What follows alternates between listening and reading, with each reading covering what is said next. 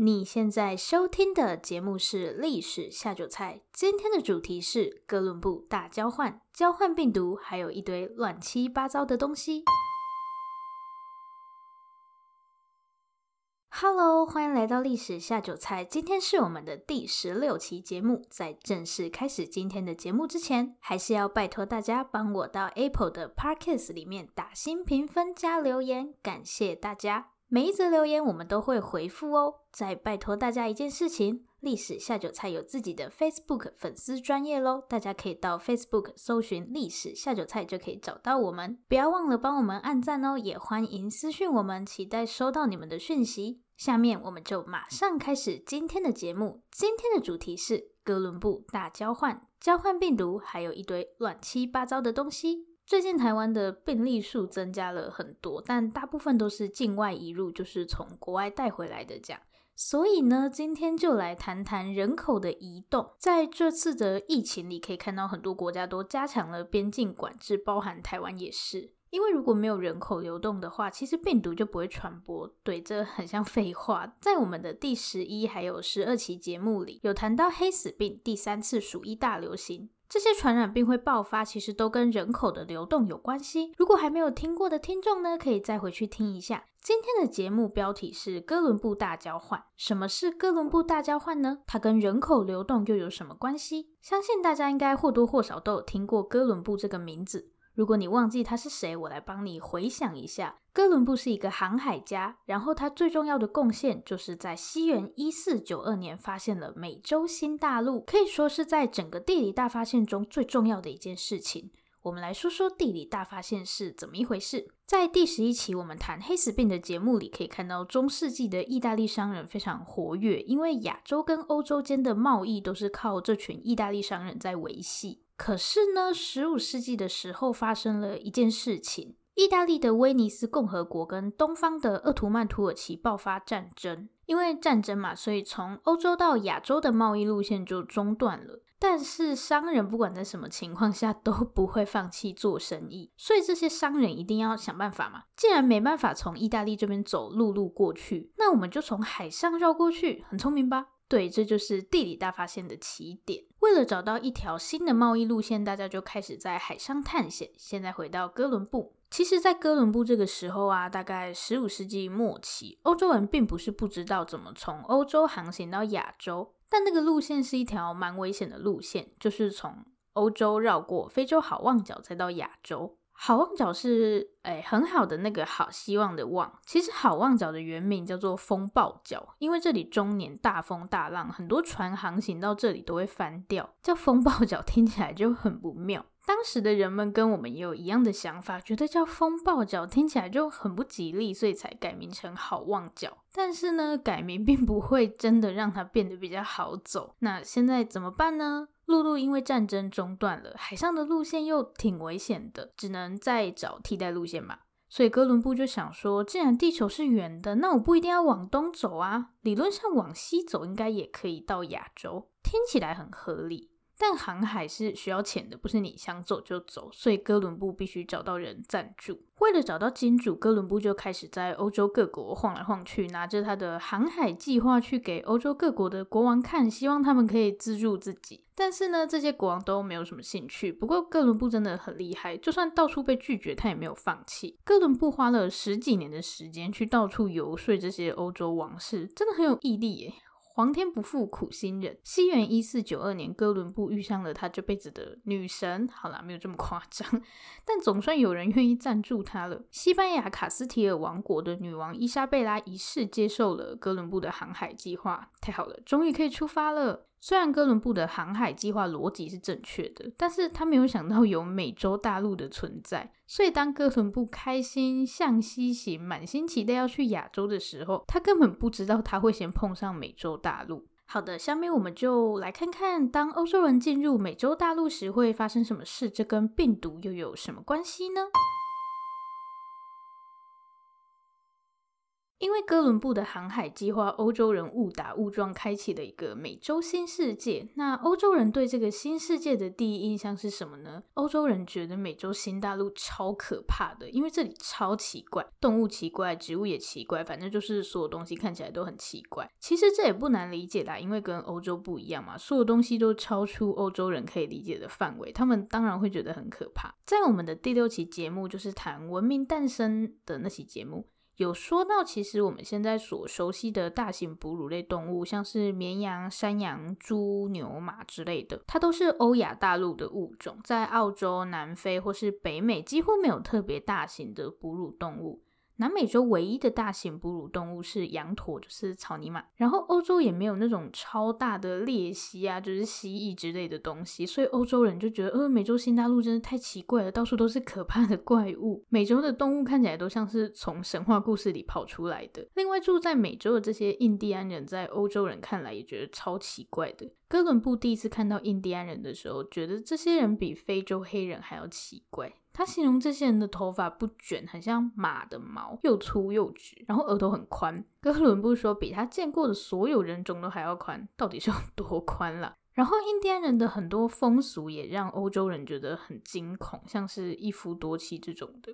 美洲新大陆带给欧洲的冲击，并不只是说，哦，这里所有的东西都好奇怪。欧洲人开始陷入了深深的自我怀疑。当时欧洲人的世界观是基于圣经嘛，就是他们是透过圣经来理解这个世界的。但美洲新大陆真的已经超过欧洲人所可以理解的范围。圣经都说上帝创造了人类，如果是这样的话，那我们以前怎么会不知道有美洲这个地方存在？而且上面的动植物我们也都不知道啊。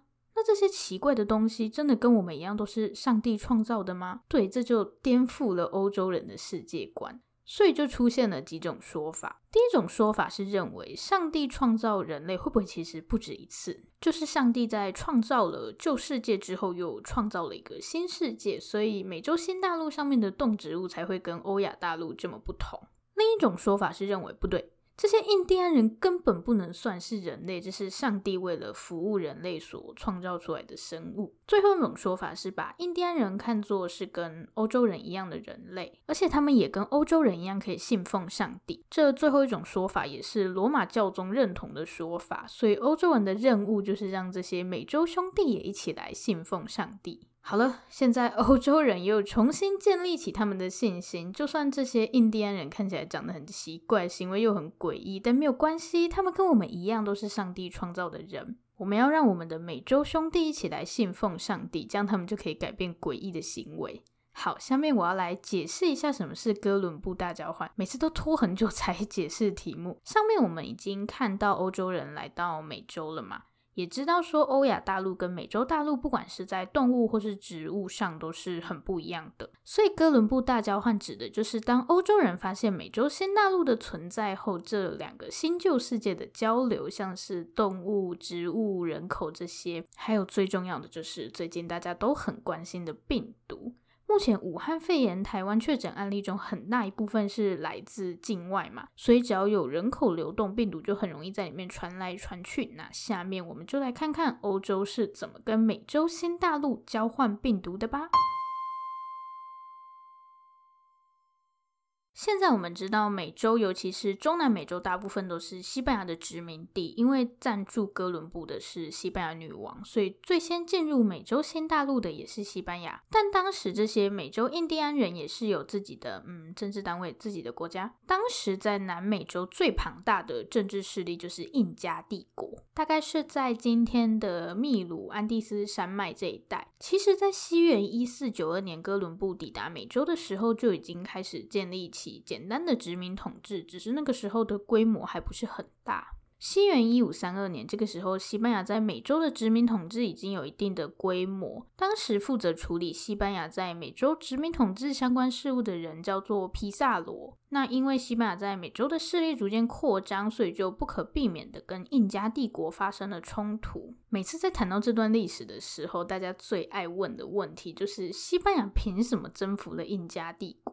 其实会想要问这个问题也不奇怪。我们来看看西班牙跟印加帝国的兵力落差。当时皮萨罗所率领的这支队伍呢，只有一百六十八人，非常少。那印加帝国有多少军队呢？八万。印加帝国的兵力高达八万人。好了，我们四舍五入算西班牙有两百个人，好不好？但就算是这样，两边的兵力差距还是高达四百倍。连叶问都只能打十个，现在要打四百个，怎么可能会赢呢？所以大家就很想知道，哎，西班牙人到底是怎么一个打四百个？关于这个问题，当然也有各种说法，像是西班牙人的武器比较厉害啊，有钢铁、大炮、火药，但印第安人的武器主要就是石头嘛，而且西班牙士兵有马，印第安人都是步兵，有马可以骑，当然比较厉害。这些当然都有影响，但都不是最重要的原因。到底为什么欧洲人这么轻易的征服了美洲？问题就出在病毒的身上。在西班牙人进入美洲后，有一个印第安人留下了这样一段话，说在这些人出现之前，没有疾病，没有疼痛的骨头，也没有发烧，在那之前一切都很好。直到这些人来了之后。可以很明显的看到，在西班牙人抵达美洲的同时，病毒也一起被带往美洲。当时最让美洲印第安人害怕的疾病就是天花。我们可以找到很多相关的记载。西元一五六二年的时候，天花抵达了巴西，有数以万计的印第安人死去。但是当时在巴西的葡萄牙人却毫发无伤，有些村落甚至连一个健康的人都没有。当然，也不可能有人可以照顾病患。所以大家就只能在那边等死，而且这些印第安人不仅很容易染病，死亡率也很高。当时他们不能理解为什么这些欧洲人都不会被传染，像没事一样。还有印第安人故意把病人的血混进面包里面，或是把病死的尸体丢到井水中。可是那些西班牙人也没有因此感染，为什么这些欧洲人都没事呢？难道他们有神功护体？当然不是，而是这些欧洲人对天花早就有抗体了，所以根本不会感染。在欧洲，天花可以说是一种很常见的疾病，而且传染力很强，可以透过空气传播。在十八世纪以前，天花甚至被看作是在儿童时期就是一定要生的一种病，因为你只要得过就没事。但会出现在美洲大陆的这些航海家、水手，一定都是成年人，所以他们绝大多数都已经得过天花了。可是，如果这些来到美洲的人对天花都已经有抗体了，那病毒又是怎么被带进美洲的呢？事实上，在欧洲人刚刚抵达美洲的大概前三十年吧，美洲并没有大规模的爆发传染病。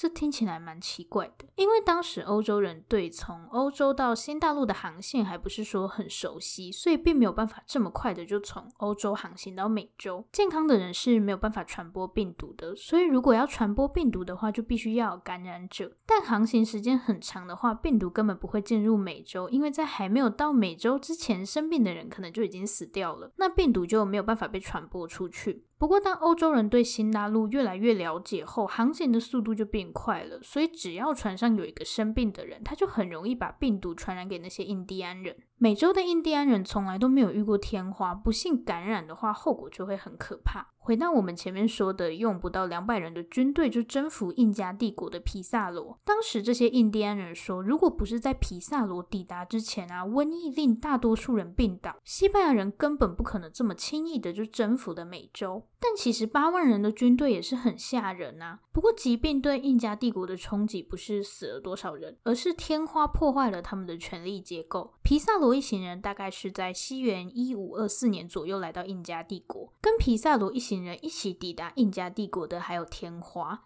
结果印加帝国的皇帝居然染上天花死了。更惨的是，本来指定好的继承人也染上天花死了。因为皇帝突然死掉，连继承人都死了。为了争夺王位，印加帝国爆发内战，这对整个国家的消耗其实是很大的，而且也深深的打击了他们的人民。因为连他们伟大的皇帝都死了，可是这些西班牙人居然没事。当时印第安人当然不会知道说哦，欧洲人有抗体，看到西班牙人不会被天花击倒，印第安人就想说，这些人一定是神，他们有神功护体，要不然为什么连我们的皇帝都死了，他们却没事？欧洲把天花送给了美洲，所以美洲也决定要礼尚往来。我很确定礼尚往来不是这样用的。既然欧洲有美洲人从来没有接触过的病毒，那美洲当然也不可能只有长得很奇怪的动物跟植物，跟美洲的印第安人面对天花一样。梅毒是欧洲人从来没有看过的疾病，所以当梅毒进入欧洲时，情况也是非常的惨。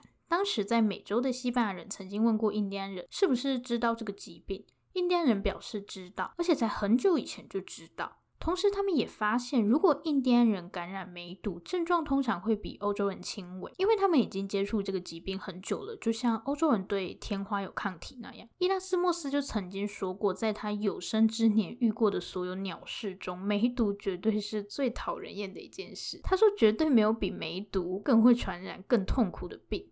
会不会以后我回忆起我的人生，也会这样形容武汉肺炎呢？所以旅行你不只会带回美好的回忆跟土产，也有可能把病毒一起打包回来哦。但欧洲跟美洲的交流当然不是只有病毒，如果是这样的话，那也太悲惨了吧。下面我们就来看看，除了病毒，他们还交换了哪些乱七八糟的东西吧。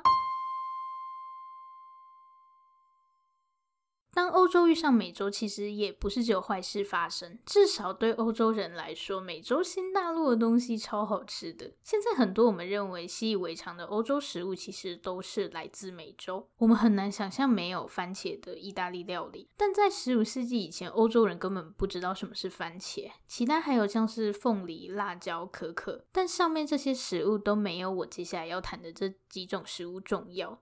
到底是什么食物这么重要呢？答案就是玉米跟马铃薯，因为这两种食物都是主食类，而且玉米适合种植的区域刚好介于小麦跟稻米之间，同时它的产量非常高，且生长时间又短。那马铃薯的话，虽然在热带地区种不太起来，但很适合生长在温带，而且马铃薯的产量也很高。所以当玉米跟马铃薯传入欧洲后，因为粮食增加的关系，欧洲的人口就蹭蹭的往上涨。不过呢，事实其实没有这么美好。欧洲人并没有在一开始就觉得美洲新大陆的东西都很棒，就像他们刚踏上美洲时觉得什么东西都奇怪。美洲来的食物，其实欧洲人也觉得，呃，这能吃吗？一开始欧洲人是怎么看玉米的呢？他们觉得，虽然印第安人说玉米是个很好的食物，但这是因为印第安人没东西可以吃才吃玉米。我们干嘛要吃玉米？有没有玉米爱好者要出来反驳一下？嗯，我对玉米还好。当时的欧洲人觉得每周来的食物最好可以提供什么营养？这种东西充其量拿去喂猪就差不多了。所以一开始。玉米是被当作饲料在使用，那么马铃薯呢？马铃薯也遭受了不友善的对待。诶，马铃薯超好吃的，好不好？不行，我是马铃薯的爱好者。在很长一段时间里，欧洲人都对马铃薯没什么好感，甚至还说马铃薯可能会引起麻风病。在狄德罗的百科全书里面说，马铃薯不管怎么煮都粉粉的，没有味道，实在不能说是一个好吃的食物。不行，这个我不能接受。马铃薯超棒的，好吗？而且怎么又有狄德罗？你十四期的时候不是有出现了吗？不准说马铃薯的坏话。虽然欧洲人对这些食物好像没什么好感，但他们确实是不错的粮食。所以当你没东西吃的时候，你根本不会想那么多，这些食物就开始进入穷人的餐桌，甚至成为欧洲饮食文化的一部分。在整个欧洲最爱吃马铃薯的是爱尔兰人。爱尔兰人说：“只要有牛奶跟马铃薯，我们就可以活下去了。”而且马铃薯也确实让爱尔兰人口快速成长。十八世纪的时候，爱尔兰的人口大概是在三百万人左右，但到十九世纪时已经逼近一千万人。不过，爱尔兰现在的人口却只有大概不到五百万人，这蛮奇怪的。因为大部分的国家人口都是呈现增长，但爱尔兰现在的人口反而比过去少很多。原因就出在爱尔兰人爱吃的马铃薯，因为爱尔兰人。太爱吃马铃薯了，而且为了提高产量，他们只种一种马铃薯。可是，在美洲，印第安人通常会一次种很多不同品种的马铃薯，就是为了避免马铃薯染上疾病，然后一次全部死光光。西元一八四五年，爱尔兰的马铃薯染上了一种叫做马铃薯晚疫病的疾病，晚是晚上的晚。疫是瘟疫的疫，马铃薯就大量欠收，在没有东西可吃的情况下，爱尔兰就爆发了大饥荒，导致人口大量死去。直到今天，爱尔兰的人口都没有恢复。这就告诉我们，鸡蛋真的不要放在同一个篮子里面，但马铃薯还是很好吃的。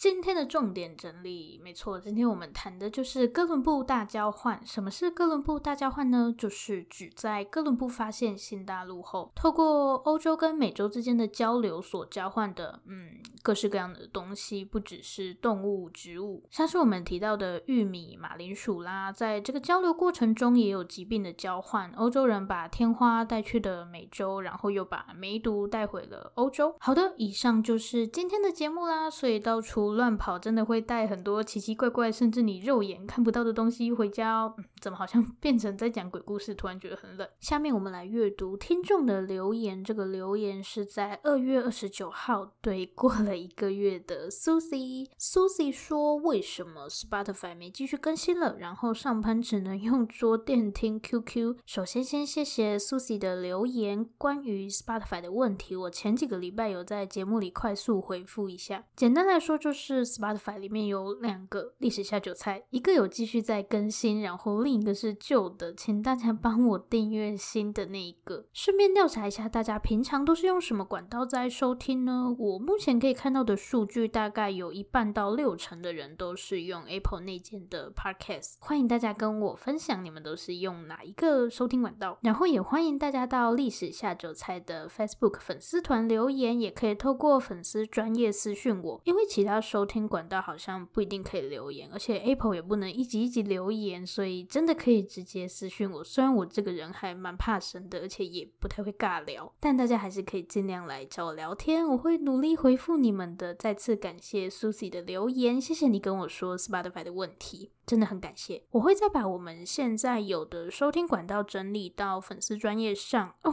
对了，说到粉丝专业，现在有手机桌布可以下载，有兴趣的听众可以到我们的 Facebook 粉丝专页看置顶贴文。这里是历史下酒菜。如果喜欢我们的节目，欢迎订阅我们。最后，最后，如果你收听完本期节目有任何的想法，希望与我们交流，或是有任何的建议心得，都可以留下你的评论，我们也会在下一期节目里回复大家的评论。不要害羞，大方的留下评论。如果你真的真的很害羞，那就订阅我们吧。这里是历史下酒菜，我们下次见，拜拜。